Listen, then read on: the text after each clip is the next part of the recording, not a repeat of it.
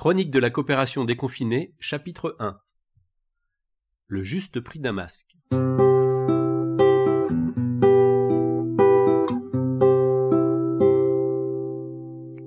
Rubrique.cop La voie coopérative.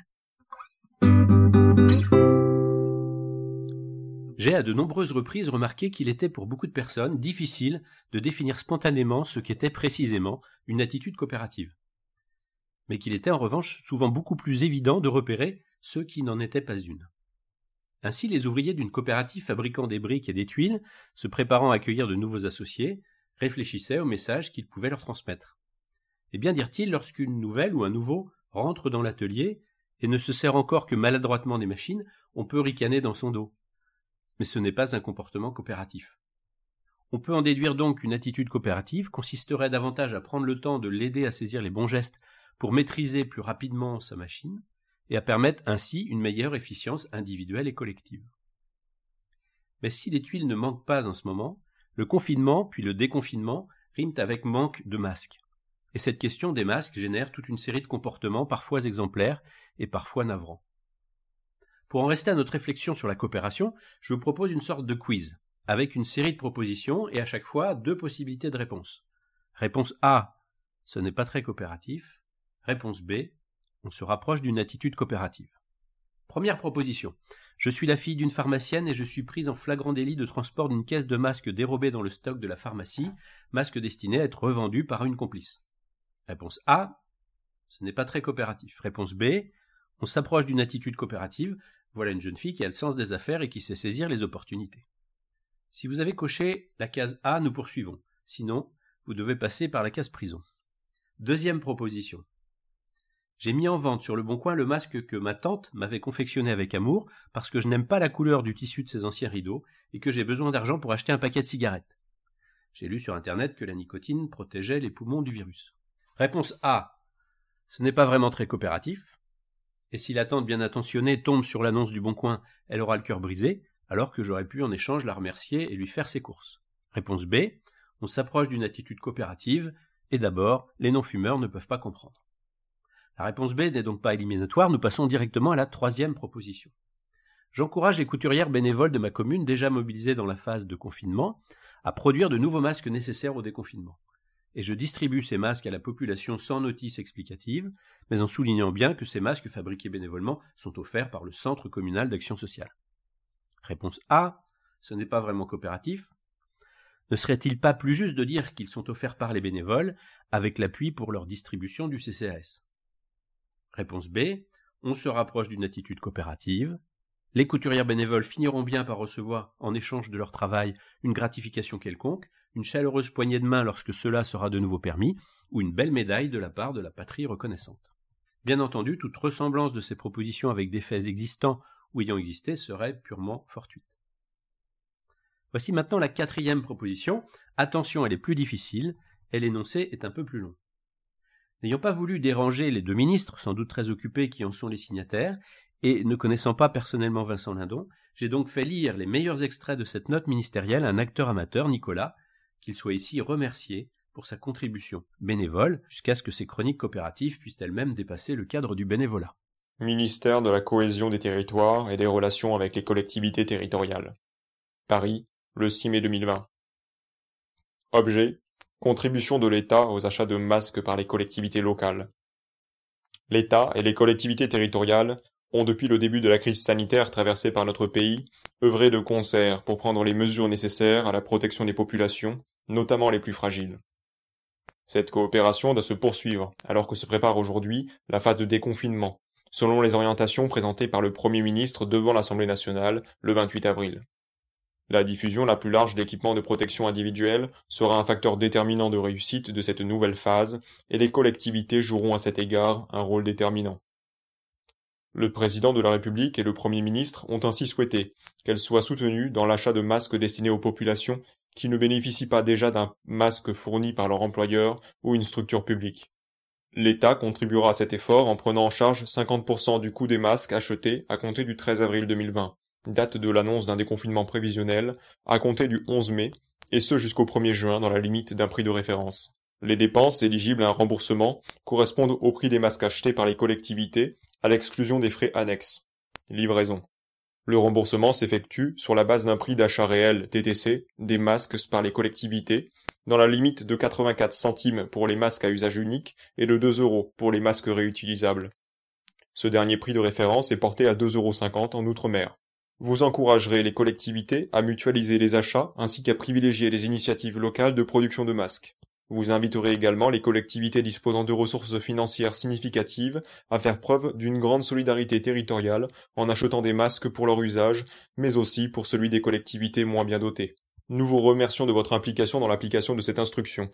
Alors, ce quatrième énoncé. Réponse A, proposition pas vraiment coopérative Ou réponse B, proposition se rapprochant d'une attitude coopérative? Réponse C, la réponse C.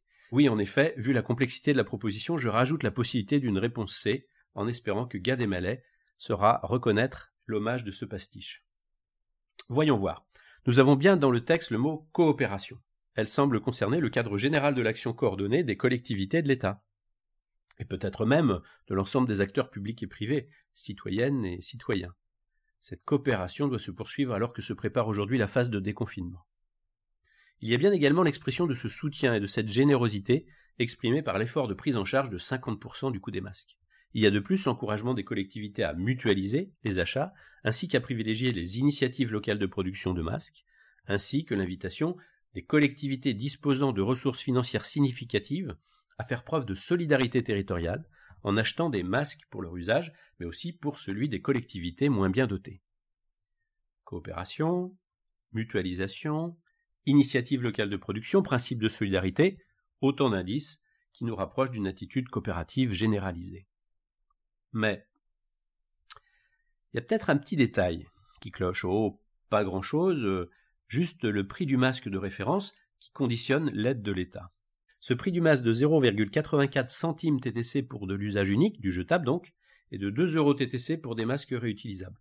Avant donc de répondre définitivement A, B ou C, mettons-nous à la place d'un responsable d'une commune ou d'une autre collectivité locale. Point d'information sur la qualité du masque dans le texte, donc à qualité égale, un masque réutilisable que je peux laver seulement 2,5 fois revient au prix d'un jetable.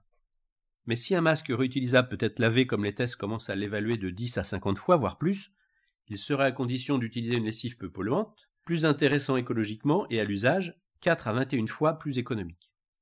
Un sondage, ou plutôt un micro-trottoir début mai, énonçait qu'une partie des consommateurs, les journalistes étaient peut-être limités au trottoir d'un quartier UP, étaient prêts à payer jusqu'à 10 euros pour avoir un masque. Ce qui nous donne une idée de ce que les gens de marketing appellent le prix psychologique, c'est-à-dire le prix maximum que les acheteurs sont prêts à payer, sans compromettre un réachat. En effet, si le consommateur considère après réflexion qu'il a payé vraiment trop cher, il ne rachètera pas l'entreprise qui a fixé son prix de vente à ce tarif élevé. Mais, sans exagérer les situations extrêmes où un cheval vaut un royaume, où le pétrole moins que rien, et un masque plus que tout, prenons un autre indicateur plus près de la théorie économique classique de l'offre et de la demande, en acceptant provisoirement le fantasme d'une concurrence loyale et d'une information parfaite des consommateurs. Revenons sur le bon coin, où nous retrouverons peut-être au passage le masque fabriqué par la tante et vendu par le neveu. Le Bon Coin est devenu la nouvelle salle des marchés, pour tout et n'importe quoi, de la villa avec piscine à l'écureuil empaillé, en passant par les offres d'emploi. Et cette plateforme de marché a ringardisé tous les argus et autres outils d'évaluation des prix pour les agents immobiliers comme les antiquaires et d'autres professionnels. Et bien pas plus tard qu'hier, les quelques offres de masques réutilisables, du moins dans ma région, tournait autour de 5 à 6 euros pour des masques en tissu. Les élus qui se sont courageusement engagés pour soutenir des projets de production locale de masques portés par des couturières solidaires, et qui ressentent à la fois les limites du bénévolat face à une demande exponentielle de masques et les risques d'un marché dérégulé qui permettrait non pas aux personnes qui en ont plus besoin, mais à celles qui ont le plus d'argent et d'influence de s'équiper en premier, font aussi leurs calculs. Avec le prix d'un tissu homologué qui a pris 16% de plus en un mois l'achat de liens coton plus durables que les élastiques, et surtout la volonté de payer correctement celles et ceux qui produisent localement, peut-on négliger l'idée que ce travail et ces rémunérations permettront d'améliorer l'économie de centaines de foyers et par conséquence de l'ensemble des territoires concernés? Ne peut-on défendre les prix de revient de ces initiatives qui émergent localement en Bretagne, en Alsace, en Belgique et ailleurs et semblent converger vers un prix compris entre 6 et 8 euros TTC avec un prix de référence de 2 euros TTC, sachant que l'État pourra récupérer 5,5% du prix hors taxe, le nouveau taux de TVA. Puis-je avoir d'autre choix que d'acheter les masques dans un pays où le prix de la main-d'œuvre et souvent le souci démocratique sont plus faibles? Ou de poursuivre l'incitation au bénévolat en espérant que les 2 euros pourront couvrir à peu près le prix de la matière? Alors, A ou B?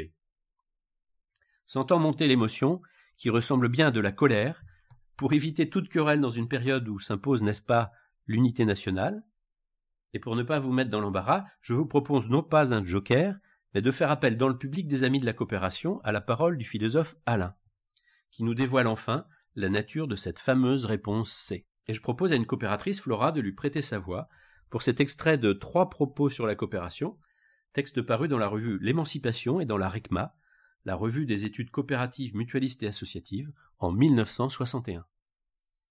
Nos actions sont presque toujours bâtardes. Nous pouvons bien les faire, mais nous ne pouvons pas les penser. Lorsque j'achète une chemise pour un prix réellement ridicule, qui est à peu près la moitié de ce que j'aurais à payer si je la faisais coudre sous mes yeux par quelqu'un dont je voudrais assurer la vie, je crois agir honnêtement. Parce que j'agis comme tout le monde. Parce que le commis me sourit. Parce que le grave caissier reçoit son argent comme de bon argent parce que l'inspecteur me salue et m'ouvre la porte. Ce sont là de nobles façades, et qui réjouissent l'œil. Beaucoup de gens se gardent de chercher au-delà. Mais il en est des façades comme des rues neuves de Saint-Hilaire. Il ne faut pas pénétrer bien loin sous les voûtes pour découvrir une ville sans nom, des ruisseaux fétides, des murs lépreux, des spectres à peine humains. Celui qui s'est égaré une fois dans ces ruelles sinistres s'en échappe comme d'un mauvais rêve. Il n'y revient jamais. Il ne veut pas y passer.